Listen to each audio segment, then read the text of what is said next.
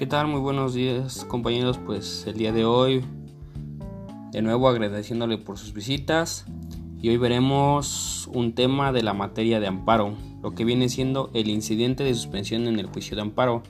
El incidente de suspensión en el juicio de amparo es uno de los incidentes más importantes ya que ayuda a salvaguardar los derechos y garantías que se señalen violados en interposición de una demanda de amparo.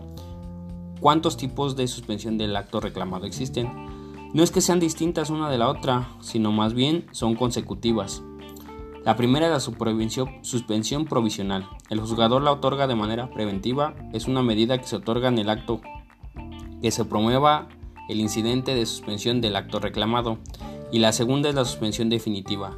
De ser viable, conceder la suspensión al quejoso se transformará de provisional a definitiva una vez que el juzgador haya estudiado la apariencia del buen derecho y que no se siga perjuicio al interés social ni la contravengan las disposiciones del orden público.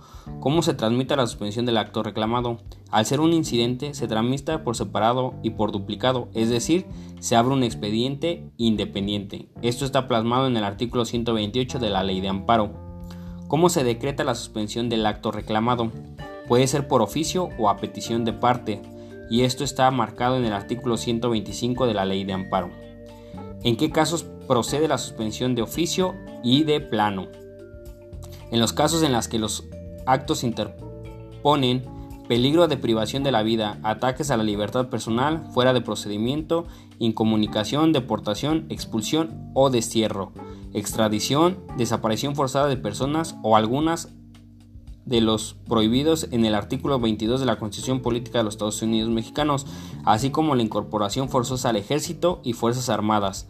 Asimismo, la suspensión también se decreta por oficio cuando se trate de actos que tengan o puedan tener por efecto privar total, parcial o en forma temporal o definitiva la propiedad, posesión y disfrute de sus derechos a los núcleos de población ejidal y comunal.